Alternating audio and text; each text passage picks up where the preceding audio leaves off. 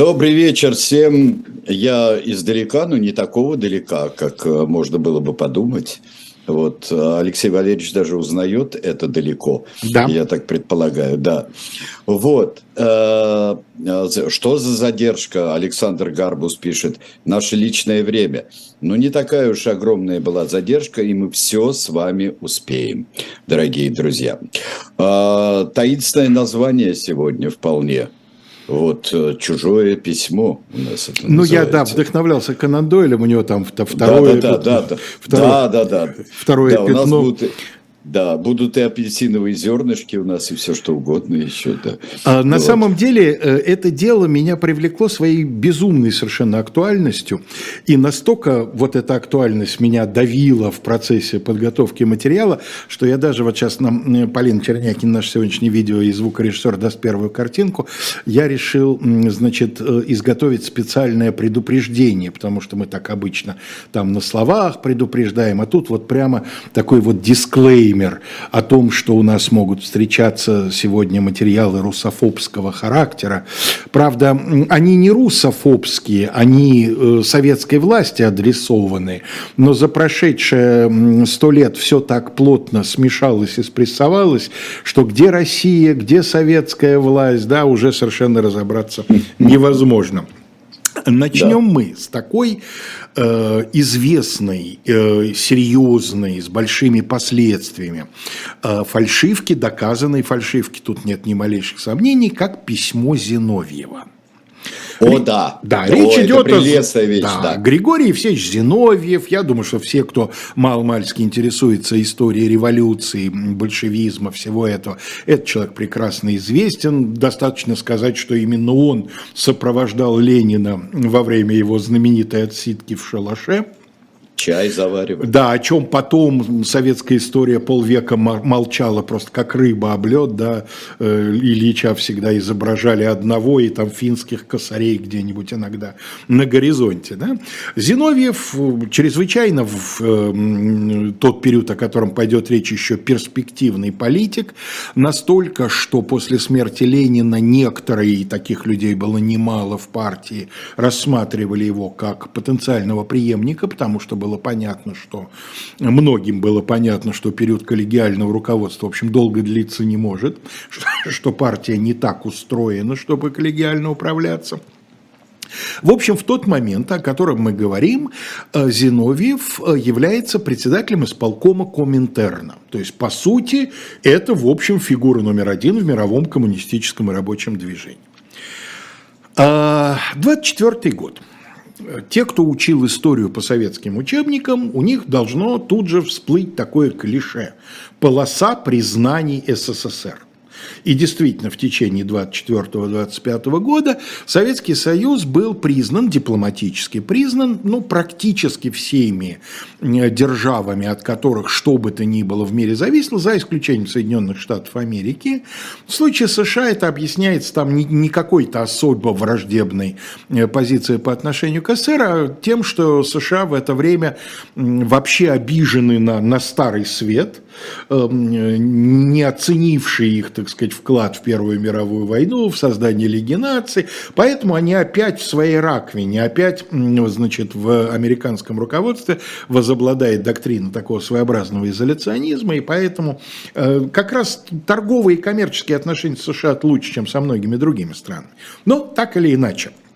Советский Союз пробивает одну из самых серьезных брешей вот в этой западной стене изоляции. Великобритания устанавливает дипломатические отношения. И в эм, э, Лондон едет полномочный представитель Советского Союза, Христиан Раковский. Дайте нам, пожалуйста, следующую картинку. Вот вы видите группу эм, значит, э, советских эм, дипломатов, скажем так. Да, вот Раковский эм, находится с э, самой левой, он подпирает колонну. Вот, и не только установленные дипломатические отношения, но идет, правда очень тяжело идет, обсуждение э, советско-британского договора, Договора, который должен был не просто формально прорвать вот такую дипломатическую блокаду, а стать примером для других западных стран того, что с Советским Союзом можно строить полноценные отношения. Что для этого договора было препятствием? Почему так трудно шли переговоры? Ну, во-первых, не будем забывать, совсем недавно был ультиматум Керзена не боимся буржуазного звона, ответим на ультиматум Кирзона. Золотой теленок, угу. я думаю, всем памятен. Там же за ним шел лозунг, чтобы дети ваши не уга... наши не угасли, пожалуйста, организуйте ясли. Так вот, этот ультиматум Керзона был связан с целым рядом, значит, склочных, спорных вопросов советско-британских отношений, в том числе вопросы рыболовства, как не покажется незначительным, это чрезвычайно важный, так сказать, вопрос. И вот, э, значит, это, но самое главное, что стояло между помимо идеологических разногласий, это упорный отказ советского правительства на протяжении целого ряда лет э, каким-то образом расплачиваться за то, что революция сделала в отношении и государств, и отдельных граждан. Я имею в виду долги, я имею в виду пропавшие вклады в ценных бумагах и, там, и, и всякая прочая, значит, собственность. И вот, наконец, советское правительство потихонечку со скрипом начинает сдавать задом. И к августу 24 года согласован и подписан, но пока не ратифицирован договор из 18 статей, который, э, значит, э, урегулировал вопрос об английском рыболовстве.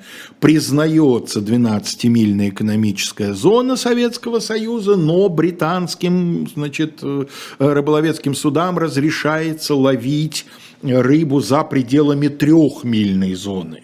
То есть 9 миль от советского побережья в экономической зоне разрешено для британского значит, рыболовства. Но самое главное, что советское правительство взяло на себя обязательство выплатить компенсацию английским владельцам российских ценных бумаг, которые революция в свое время э, значит, э, аннулировала. Да? Ну, э, Англичане не так много вкладывались в российские ценные бумаги, как, скажем, французы, которые были несомненными чемпионами в Европе по этой значит, линии, и немцы вкладывались больше, чем англичане. Но, тем не менее, это достаточно значительные суммы. Но британское правительство взяло на себя обязательство после того, как будут урегулированы вот эти вот вопросы с британскими подданными, оно обязалось э, предоставить Москве заем под гарантией правительства. И в Москве этого займа очень ждали. И вот все хорошо, и остается только дождаться ратификации парламентом. А ратификация это не представляется каким-то очень таким вот отдельно сложным делом, потому что в это время впервые в британской истории, 24 год, с января у власти находится лейбористское правительство. Рамсей Макдональд, премьер-министр, и э, надо сказать, надо напомнить, что тогдашние лейбористы – это совсем не то же, что нынешние лейбористы. Если у нынешних лейбористов от социалистического осталось, ну, мне кажется, одно название – Labour Party, то тогда... Но, может быть, изменилось понятие социалистического. Это, это, да. это наверняка так, безусловно, да, и наше представление о социализме с тех пор значительно расширилось понятием шведский социализм, там, например, да, евросоциализм, это правда. Да, это, это совершенно уместное замечание. Но дело в том, что тогдашние либористы в общем социалисты. А особенно левые лейбористы, они вообще такие социалисты не розовые, а прям вот уже на глазах краснеющие, что называется. Правда, у лейбористов нет большинства в палате общин у них относительное большинство, но абсолютного необходимого для того, чтобы любое решение проходило, так сказать, автоматически у них нет. Но все-таки они у власти. Поэтому есть надежда, что соглашение будет ратифицировано, если только не произойдет чего-то экстраординарного. И по закону подлости это экстраординарное, естественно, происходит. Начинается все с того, что некий Джон Росс Кэмпбелл, как и положено Кэмпбеллу, шотландец, конечно, да, то Кэмпбеллы идут ура-ура, учился играть да. на волынке один из героев «Трое в лодке не да. да, вот. да. И вот этот э, э, Джон Росс Кэмпбелл, коммунист, шотландец, коммунист, на всю голову коммунист, заместитель редактора газеты Workers Weekly, это предшественник Morning Star, вот, публикует открытое письмо вооруженным силам котором прямо так по-коммунистически призывает, э, значит, не слушаться правительства, отказыв... обращается к армии, да, не слушать правительства, отказываться разгонять рабочие там митинги, манифестации, э, отказываться стрелять митингующих рабочих, отказываться воевать, если вдруг начнется война, и вообще ставит далеко идущую задачу готовиться, армия должна готовиться к свержению капиталистов. А, поскольку в Англии нетрудно найти закон, когда нужно, Значит, государство тут же нашло соответствующий акт об измене, их в английской истории было много, и на основании этого очередного акта об измене Джо, Джона Кэмпбелла, значит, арестовало. Но дело в том, что правительство не спешила форсировать какое-то его наказание, понимая, что это от него, от его лейбористской партии оттолкнет многих избирателей. Да, оно вынуждено было лавировать. С одной стороны, ну, он слишком явно подставился и подставил все левые силы, но с другой стороны, он все-таки свой для очень многих наших избирателей, поэтому нехорошо. И вот правые сыграли на том, что правые, я имею в виду либералов и консерваторов да. в парламенте, сыграли на том, что правительство, значит, елозит, занимает двусмысленную позицию там, где она абсолютно неуместна и так далее, и так далее, и обрушили правительство. Было назначены, были назначены новые выборы. В принципе, у лейбористов были очень неплохие шансы эти выборы опять выиграть. И за четыре дня до выборов Дайте, пожалуйста, э, Полин, следующую нам, значит, эм, э, ну, картинку. Портрет, картинку. Нет, это, это будет не портрет, это, не портрет. это будет текст. Значит, ага. э, в достоянием британского правительства становится вот тот текст, начало которого вы видите в напечатанном на машинке виде, э, значит, на ужасно корявом английском языке, становится письмо, которое подписано значит, руководителем исполкома Коминтерна товарищем Зиновьевым, в котором он обращается к эм, английским эм, рабочим и в котором он э, призывает, значит, английских товарищей разворачивать работу в вооруженных силах, вести пропаганду и вообще, так сказать, готовиться к э, вот тому, к чему они предназначены. То есть к совершению в Англии революции, установления диктатуры пролетариата. Полин, дайте, пожалуйста, следующую картинку, и вы видите... Но это дико смешное письмо. Вот. Very, very, very secret. Very secret. Very secret. СССР. Это один да. из, эм, из тех эм, значит, маркеров, которые моментально дадут основание советскому руководству заявить, что это фальшивка, а потом нашему сегодняшнему главному герою на процессе в Москве нагло врать, что он специально расставлял в тексте и вокруг текста вот эти вот маркеры, маркеры, чтобы каждому непредубежденному человеку было понятно, что он имеет дело с подделкой. Но газета Daily Mail, то, что мы сейчас, собственно, видим ее заголовок. Да? Daily Mirror, по-моему, нет? Нет, мне кажется, Daily Mail. Я-то не вижу картинку сейчас. Daily Mirror. Daily Mirror, yes. да? Это Russian Call for British Revolt, да? Daily Mirror, совершенно верно, прошу да. прощения. Газета Daily Mirror, значит, эм, публикует это письмо, которое, судя по всему, газете продал один из руководителей департамента британского, значит, Foreign Office, Министерства иностранных дел, некто Джей Грегори, э, который испытывал значительные финансовые затруднения, у которого была экстравагантная, очень дорогостоящая любовница, совершенно истощившая его банковский счет. И злые языки потом, в том числе и публично в прессе, утверждали, что он газете продал этот текст за 5000 фунтов стерлингов, что гораздо больше нынешних 5000 фунтов стерлингов. Вот.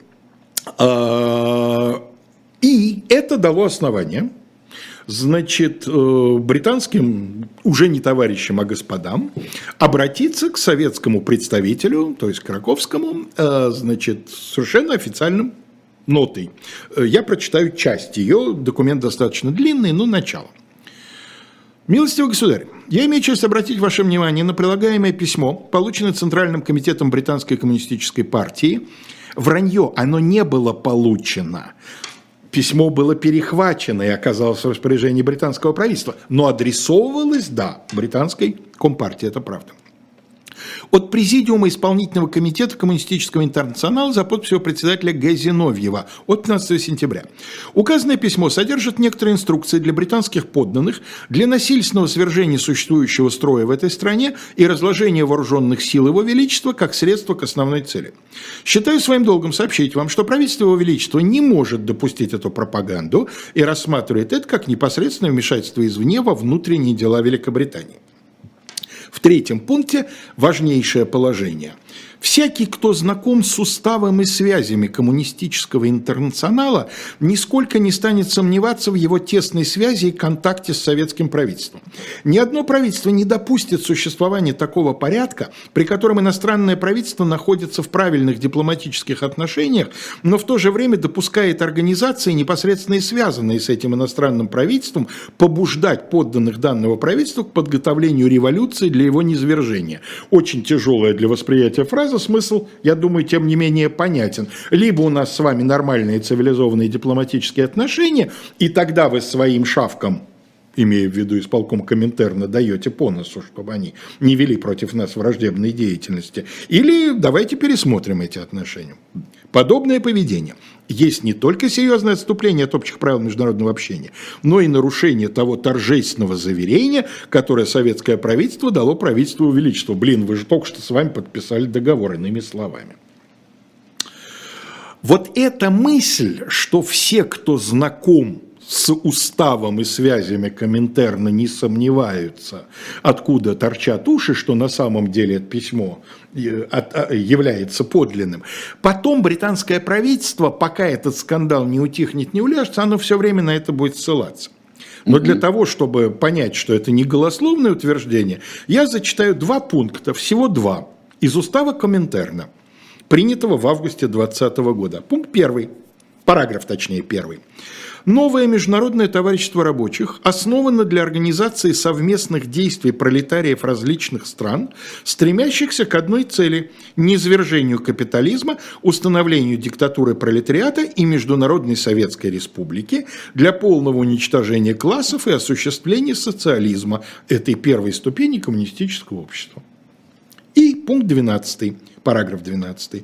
Общая обстановка во всей Европе и Америке диктует коммунистам всего мира необходимость создавать нелегальные коммунистические организации параллельно с легальной организацией. Исполнительный комитет, имеется в виду Коминтерна, обязан следить за тем, чтобы это было проведено в жизнь повсюду.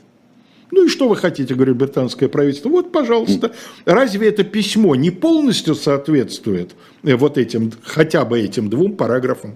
Ну, вообще-то соответствует. Вообще-то соответствует. Сейчас Полина нам даст следующую картинку, и мы увидим, как, например, э, в форме карикатуры будет реагировать британская пресса на, э, так сказать, публикацию вот этого документа, поскольку, наверное, не очень хорошо видно подпись под картинкой – на которой изображен большевик-сеятель, разбрасывающий семена пропаганды, и такой чистенько одетый британский джентльмен, который к нему обращается с текстом. Э, сама картинка называется «Our honored guest», наш уважаемый гость, наш почетный гость. Да? А э, обращение звучит так – I know you don't want to be interrupted in your work, but this seems such a good opportunity for resuming our friendly talk. Э, я понимаю, вы не хотите прерывать ваши полезные занятия, но разве вам не кажется, что это замечательная возможность возобновить наш э, прекрасный э, разговор? Да? Э, британские э, контрразведывательные службы в этот момент э, советский дипломатический шифр при радиообмене могли читать. И дальше они с удовольствием читали, сегодня это уже известно, с удовольствием читали совершенно обескураженную переписку э, между советским посольством и, соответственно, значит, Москвой. Перепи... Это что, правда мы? Да нет, ну, ну мы сейчас Зиновьева, конечно, спросим, но вообще не должно бы, да? Зиновьев, это мы? Да я ни сном, ни духом. Да, вот это все. После чего, с некоторой задержкой, ну, правда, всего сутки ушло на, на выяснение, мы это не мы, э, Раковский отвечает ответной нотой, в которой есть, э, значит, два пункта э, таких прагматических и третий пункт из серии бла-бла.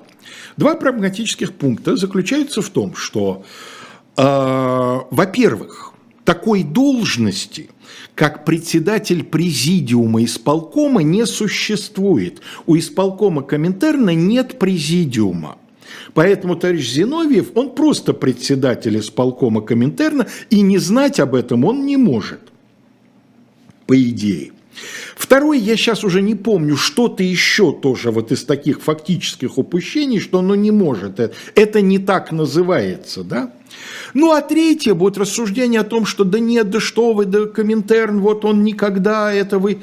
И вот это, конечно, было слабым местом в этой ноте, потому что дальше британские газеты будут цитировать именно этот кусок и говорить, слушайте, ну кому они рассказывают? Ну что, мы не знаем, что такое Коминтерн. У нас Германия не так далеко. Мы в 23 году видели, что Коминтерн там пытался, да, э, так сказать, товарищ Радок и, и, и, и присоединившиеся к нему другие товарищи. Тем временем, советское посредство является человек, который представляется фамилией Синклтон и рассказывает следующую историю. Я, дескать, давний э, сторонник России. Я еще в досоветские времена работал на российскую военную разведку и сохранил эту, так сказать, привязанность. И э, сейчас достаточно недорого готов предоставить вам э, образцы тех фальшивок, которые изготовляются здесь, на британской земле, специальным законспирированным обществом, возглавляемым чуть ли не лордом каким-то там, а, с целью вот, значит, дестабилизации отношений, всячески вредить и так далее, и действительно предъявляет э, достаточно богатый набор всяких подрывного, значит, свойства документов, которые якобы исходят от Советского Союза и которые должны окончательно британского обывателя убедить в том, что, э, значит, более тяжелого и, злого врага, эм, значит, и быть не может. Ну, например, просто один пример из, э, он же, по-моему, 12 документов с собой припер. Э, первый был договор между Социалистической рабочей партией Великобритании и Социалистическим рабочим пресс-бюро Значит, это одна сторона, эм, вот, эм, возглавлявшаяся тем самым Джоном Хендерсоном, который на предыдущей карикатуре изображен. А с другой стороны, стороной договора был исполком Совета русских рабочих и социалистический рабочий национал в Гамбурге. Видимо, и интернационал в Гамбурге. У меня да, да. ошибка, да. Значит, это полная клюква. Это вот э, сделано, исходя из общих соображений, как оно должно бы выглядеть у этих проклятых коммунистов. Значит, э, договор изображен на неком бланке, там мускулистая, э, значит, рука рабочего с молотом, надпись «Пролетарии всех стран, соединяйтесь», какие-то неясные, невнятные подписи, какие-то, значит, печати, соответствующие тому, что заявлены. И в договоре, в частности, содержится пункт, что нужно создать по всей Великобритании сеть агитаторов, призванных, цитата, «вызвать промышленные конфликты, привить рабочим, занятых в основных отраслях промышленности, революционную доктрину и идею экономического контроля над производством, организовать воскресные пролетарские школы для молодежи» и так далее, и так далее, и так далее. Сейчас мы ну, Здесь мы прервемся, да, прервемся, небольшой ролик, потом книжки, о книжке поговорим. Живой гвоздь остается в Москве и ежедневно освещает для вас новостную повестку. Мы собираем для вас самые яркие мнения политологов, экономистов и деятелей искусства, чтобы вы всегда могли увидеть ситуацию в мире с разных сторон. Поддержите нас в это непростое время, чтобы мы могли развиваться и дальше. Как это сделать? Переходите по ссылке под трансляцией или воспользуйтесь QR-кодом, чтобы оставить свой донат это значительно либористичнее, чем у либористов, либеральнее, чем у либералов, коммунистичнее, чем у коммунистов. То есть я не знаю, сколько людей выехало, но я знаю, сколько они влезли. Вообще это очень неприятно смотреть. через 200 лет все будет то же самое, а через год может все поменяться. Это цифра, на которую не сбалансировать бюджет не удавалось, в общем, пока еще никому. В этой цитате нет ничего страшного, кроме того, что это все вранье. Я понимаю, что красивая молодая девушка стесняется читать, что прямо написано в вопросе. Я даже тоже стесняюсь читать, что там написано, но я перескажу подробнее. Каждую неделю мы будем выходить в эфир 20 часов по Москве, 18 часов по Лондону.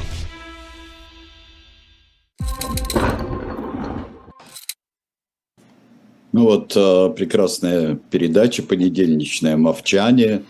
Вот здесь была представлена. А мы вам напоминаем, что э, есть книга у нас в шоп «Дилетант Медиа». Сегодня я даже Белковскому рассказывал ее содержание и даже спойлерил. Это книга Бориса Акунина. Но там есть что проспойлерить. Э, книга Бориса Акунина «Яркие, э, яркие люди Древней Руси». Это первая книга из новой серии, которая примыкает к истории российского государства. То есть каждый период, который был в истории российского государства Акунина, будет представлен э, в, ну я уж не знаю, всегда ли в 12 портретах, но вот здесь 12 портретов, особенно вот Кузнецов не даст соврать, Э, вот э, биографическую справку и портрет э, можно о таких людях, как Олег, например, Игорь, Святослав Игоревич. Можно с достаточным такими вот, выколупывая эти сведения, очень малых количествах. И к ним примыкают рассказы, но уже не как художественные произведения, которые сопровождали историю российского государства, где основные персонажи были вымышлены, представляющие один, в общем-то, род.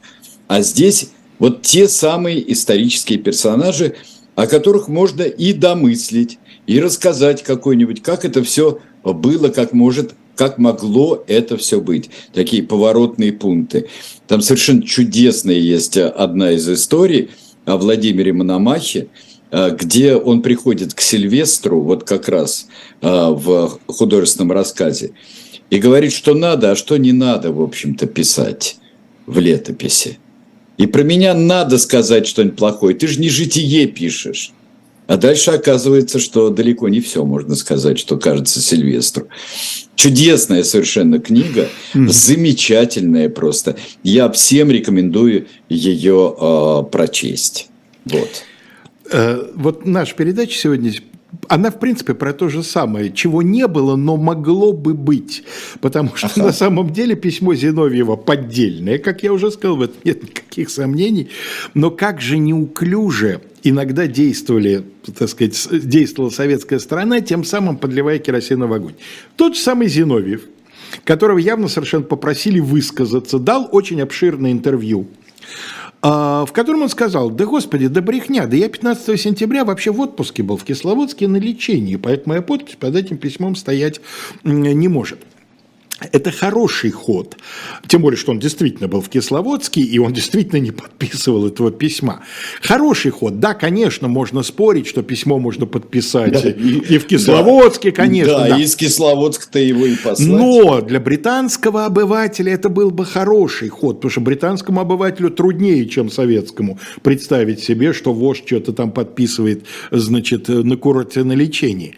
Но Зиновьева тут же понесло. Вообще трепло был, так сказать, сказать, редкостное. И он начал говорить, что никакой военной секции в британской компартии пока не существует. Кто тебя за язык тянет? Ну зачем? Матерь Божья. Да, ну зачем? Привлечение талантливых военных специалистов, это выражение, которое было в письме, британская компартия, конечно, вполне еще может отложить. Ну и так далее. Всякий понимает, что британским коммунистам приходится теперь заботиться о делах гораздо более неотложных, чем создание британской Красной Армии. Британская Компартия, опираясь на движение меньшинства в профсоюзах, работает над тем, чтобы взгляды коммунистического интернационала путем пропаганды довести до массы рядовых английских рабочих. Нет никакого сомнения в том, что британская Компартия делает это великое дело с большим успехом. Ну, в общем, медвежья услуга.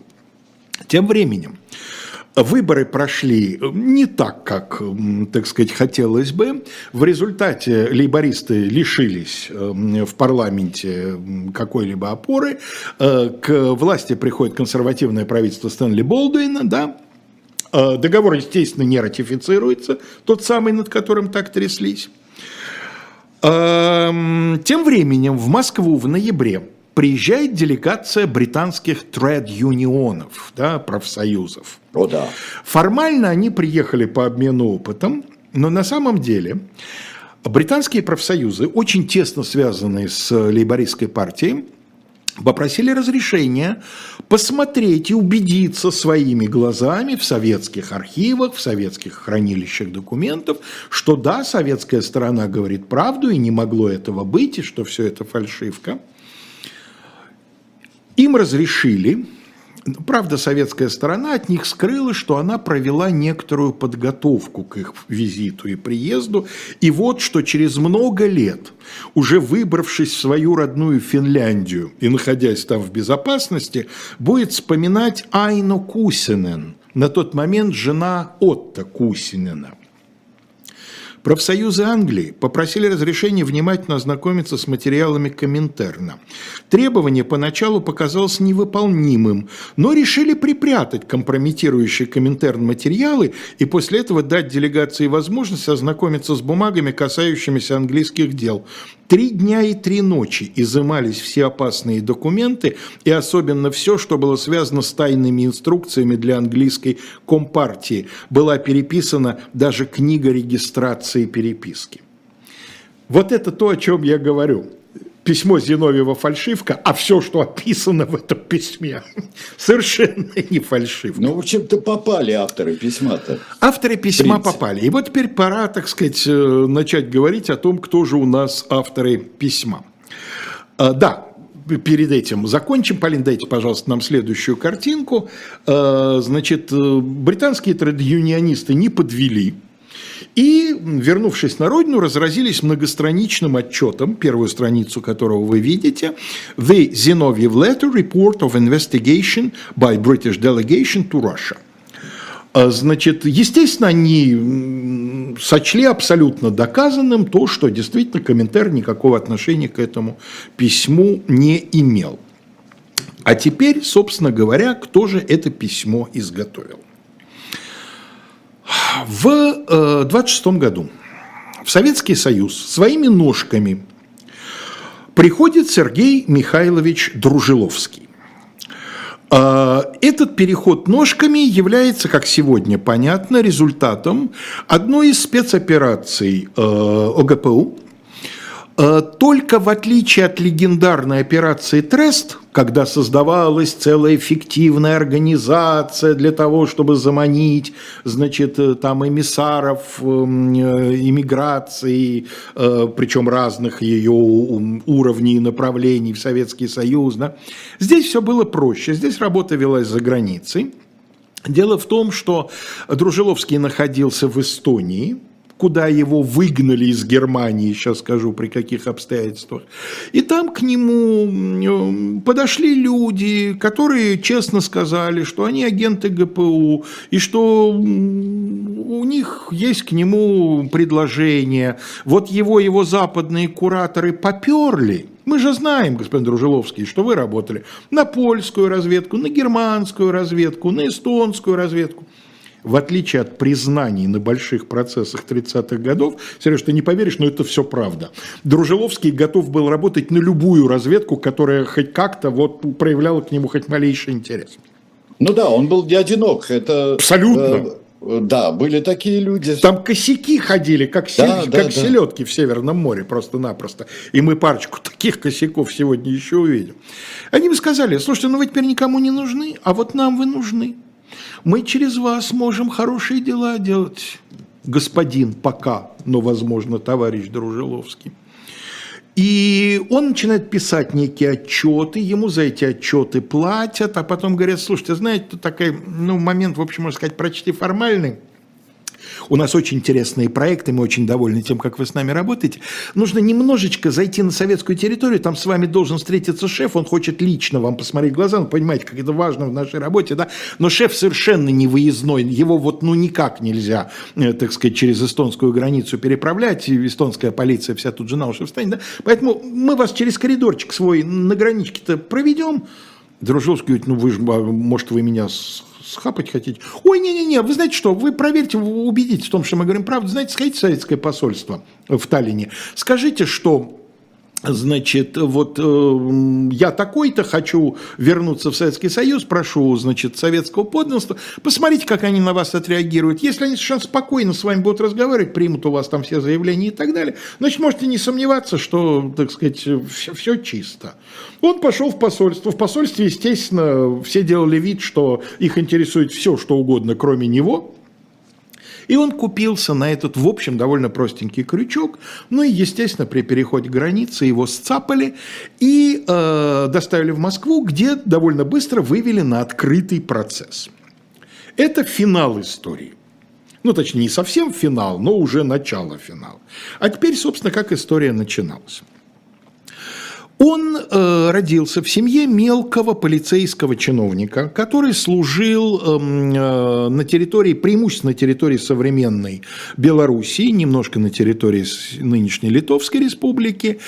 Э, значит, Сергей рождается в Вильне, в каких-то его биографиях указан в качестве места рождения Рогачев, белорусский, хорошо известный всем, кто любит сгущенное молоко, потому что там знаменитый молочный комбинат, молочно-консервный. Но в Рогачеве они оказались, когда он был уже мальчиком.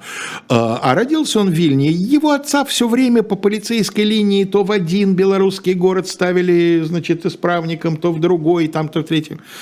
А, он ходил в гимназию. В гимназии он учился плохо. А, значит, э, за 8 лет он э, осилил 4 класса трижды оставаясь на второй год. Ну, э, дореволюционная гимназия – это не советская школа, она на второй год с легкостью оставляла. Там один предмет не сдал, не пересдал, все изволь на второй год. Но, тем не менее, три раза – это, в общем, сильно достаточно. В общем, когда грянула Великая война, за плечами у него было четыре класса, законченных только этой самой гимназии, из семи, напомню. А поэтому его, значит, в 15 году призывают рядовым, но он тут же сочиняет слезное, значит, письмо э, в начальство военному, в котором расписывает, как бы он хотел послужить Отечеству и, возможно, даже умереть за него.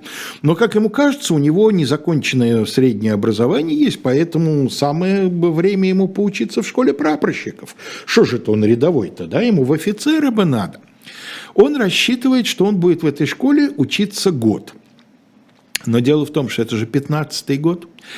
Во время попыток наступления в 14-м, а особенно во время так называемого великого отступления в 15-м, русская армия понесла такие потери в кадровом офицерском составе, что обучение вот в этих самых э, школах прапорщиков сократили до 4 месяцев.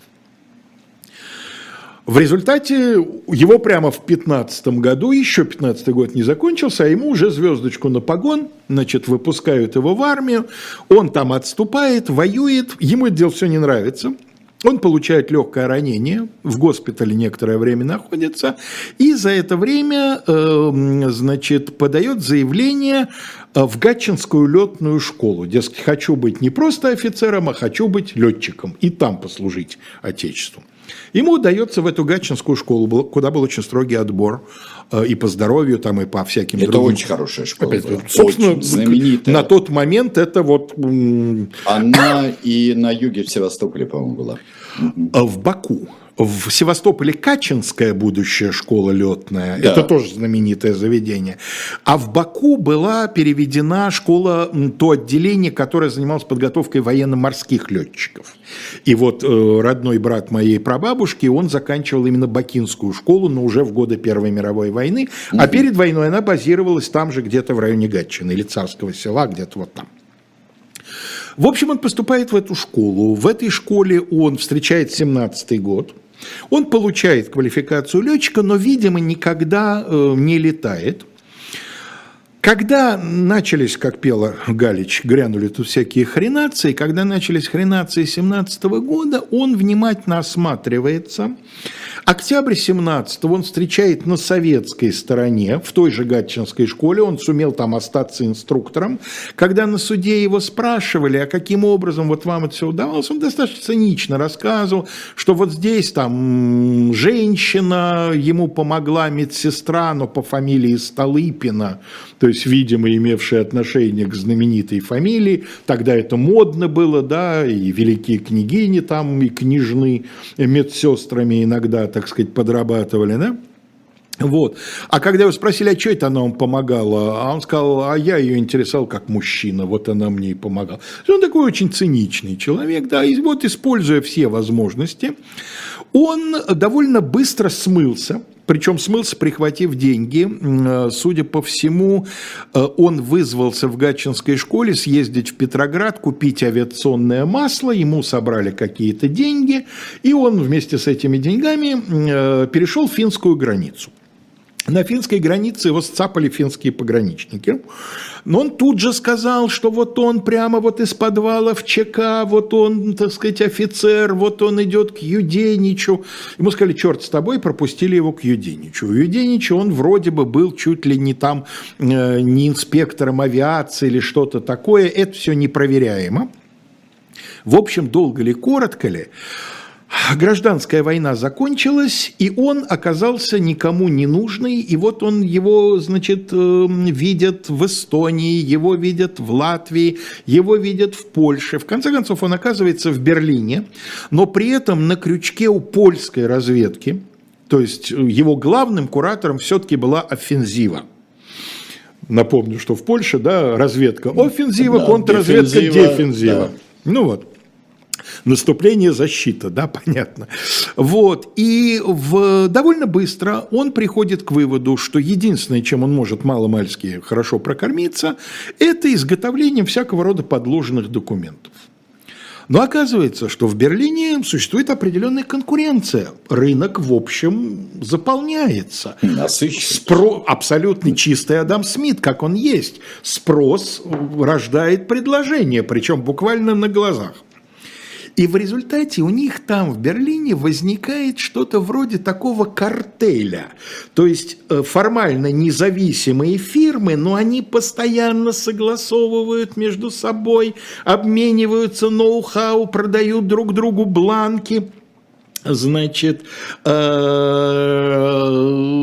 информацию сливают, друг друга продают своим кураторам некто Геральт Иванович Зиверт, которого наш герой знал еще, так сказать, по прежним временам, у него тоже бюро по торговле фальшивками, но самый э, яркий человек – это Владимир Григорьевич Орлов. Похоже, что вот именно его фирма в конечном итоге мастырила, потому что другое слово здесь просто не подойдет, Зиновьевское письмо, по чьему заказу до сих пор большой вопрос. Значит, долгое время исследователи считали, что это письмо сразу было напечатано на пишущей машинке, в таком виде оно и будет, предано гласности. Но не так давно, уже в конце 20 века, написанный по-русски оригинал обнаруживается в одном из американских архивов. Там им занимается настойчивый свидетель, который обращается к специалистам-графологам и похоже, что черновой текст, тот, который потом будет переведен на английский и превращен в машинописный документ, знаешь, кто писал? Знаешь, чей похожий oh. почерк? Сидней Рейли. Oh. Сидней Рейли. Фантастический человек. Да? Человек просто не оркестр, а два оркестра. А, но Наш герой Дружиловский к этой истории явно совершенно тоже имел отношение. Когда на процессе в Москве его э, прямо спросят, а кто, значит, вот э, письмо Зиновьева делал, он назовет двух людей, оба из которых были тесно с ним связаны. То есть он явно совершенно был в курсе этой истории, то ли его в конечном итоге в компанию не взяли, то ли там что-то еще. Но в любом случае, хотя в некоторых э, современных публикациях, в том числе в статье о, письме, э, о письме Зиновьева в Википедии, он прямо называется Дружиловский как человек, который эту фальшивку изготовил, нет. Я не знаю, где они это взяли. Этого нет ни в материалах процесса, где его особенно даже про нее и не расспрашивали. Этого нет в книге Василия Ардаматского, знаменитый автор политических детективов советского времени, человек, имевший очень тесные связи с КГБ и пускаемый в архивы, эм, собственно говоря, о Савенкове он сначала сделал вот эту вот книгу «Возмездие», по которой потом «Синдикат 2» с Лебедевым в роли Савенкова будет снят, да, а потом он сделал, значит, э, дилогию «Две дороги». Дорога бесчестия – о Дружиловском и «Дорога чести».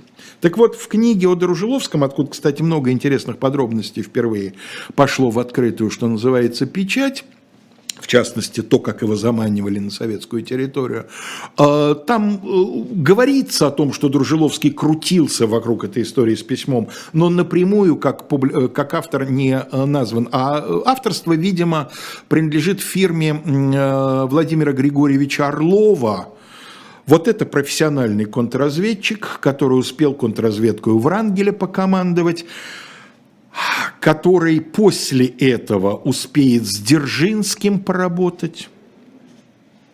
Фантастическая Хорошо. биография, да? Нет, или с Дзержинским до этого. С Дзержинским, с Дзержинским до, до, до этого. Потом он идет Орлов, в Врангель, да. да оставит очень любопытные мемуары, которые уже в постсоветское время были на русском языке опубликованы. И в этих мемуарах, кстати говоря, он э, напрямую не говорит о том, кто изготовил письмо Зиновьева, но дается намек на то, что достаточно прозрачный, что это не Дружиловский. За что же будут судить Дружиловского? Во-первых, за работу на разведке, и доказательств было достаточно много. Помимо его признания, он начнет признаваться практически сразу. На процессе он будет говорить все, что почти все, что от него ожидали. Но доказательства были, в том числе и независимые. А вот что касается изготовления фальшивок, то одна фальшивка, которая, несомненно, изготовлена Дружиловским и его людьми, и которая имела совершенно ощутимые, в том числе и очень кровавые последствия, это э, фальшивка, которая была изготовлена по заказу человека по фамилии Попов. Но Попов фамилия, будем помнить, не только русская, но и болгарская. И вот болгарский посол в Берлине обратился в фирму Дружиловского, которая называлась «Руссика», с просьбой изготовить документ, при помощи которого можно было бы без труда прихлопнуть болгарских коммунистов и сочувствующих, обвинив их в подготовке вооруженного восстания.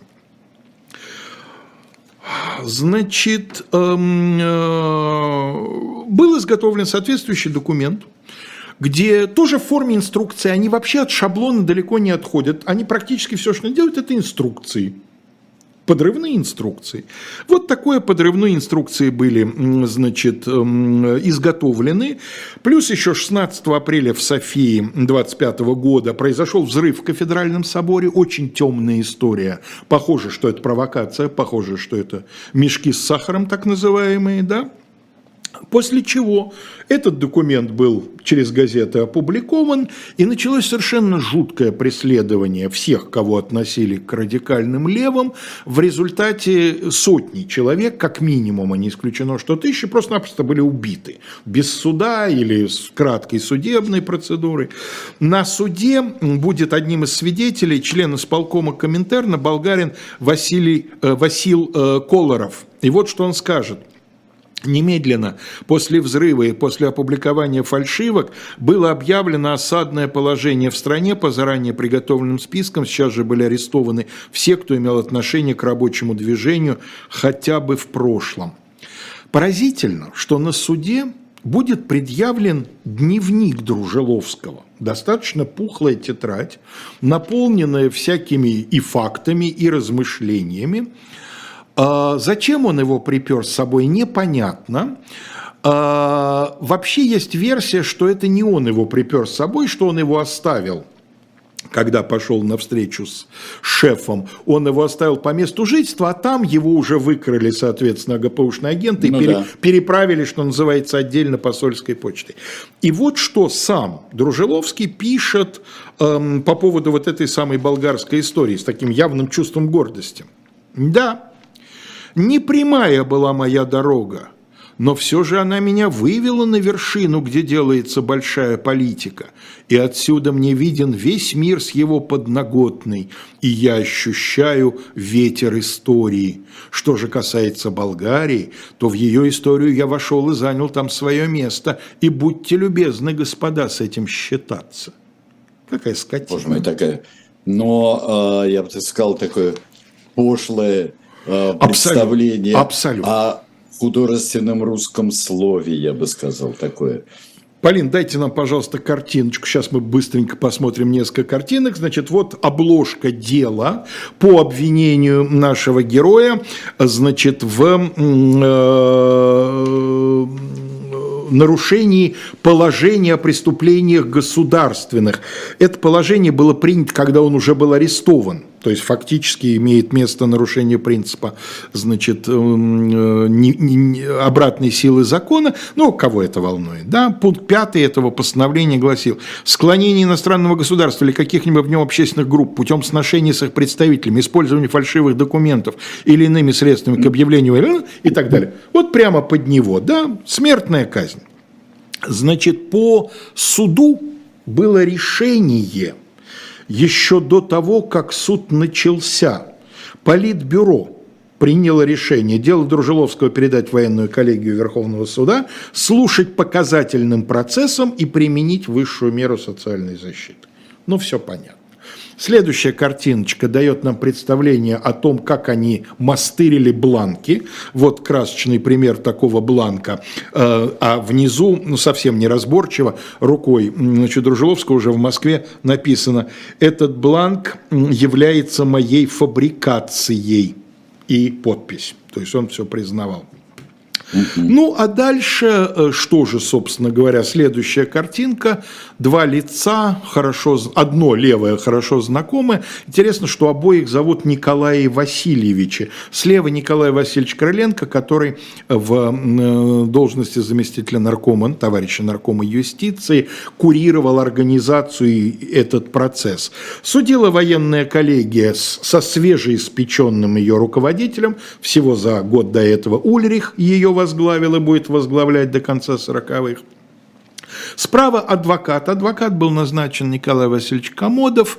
Комодов – это грустная история. Это один из тех старых адвокатов, которые будут участвовать во всех политических процессах, будут просить снисхождения, будут говорить, как мне омерзительно деяние подсудимого и так далее, и так далее. Хочется закончить вот э, чем.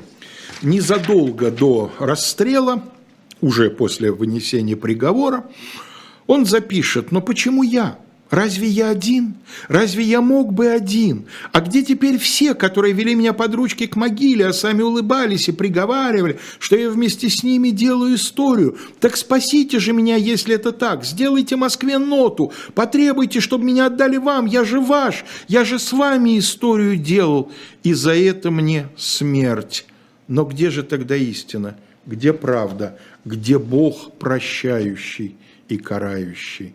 Вспомнил скотина о Боге. Ну, впрочем, о ком ему вспоминать не об убитых. Я не, даже и не думаю, что вспомнил. У него, у него такими блоками просто идут, готовыми, абсолютно. Помесь Достоевского с Арцебашевым совершенно вот такая. Я только об одном думал, когда вот это все читал. Я думал, как же должен был удивиться Советский Союз и лично товарищ Зиновьев, когда, им обви... когда их обвинили в том, чем они долгое время занимались, но в данном случае они понимали, что это не мы да, такой Достоевщенко, такая двойник такой возник, да? Да, как... да, да, да, да, да. Ну вот, вот, да.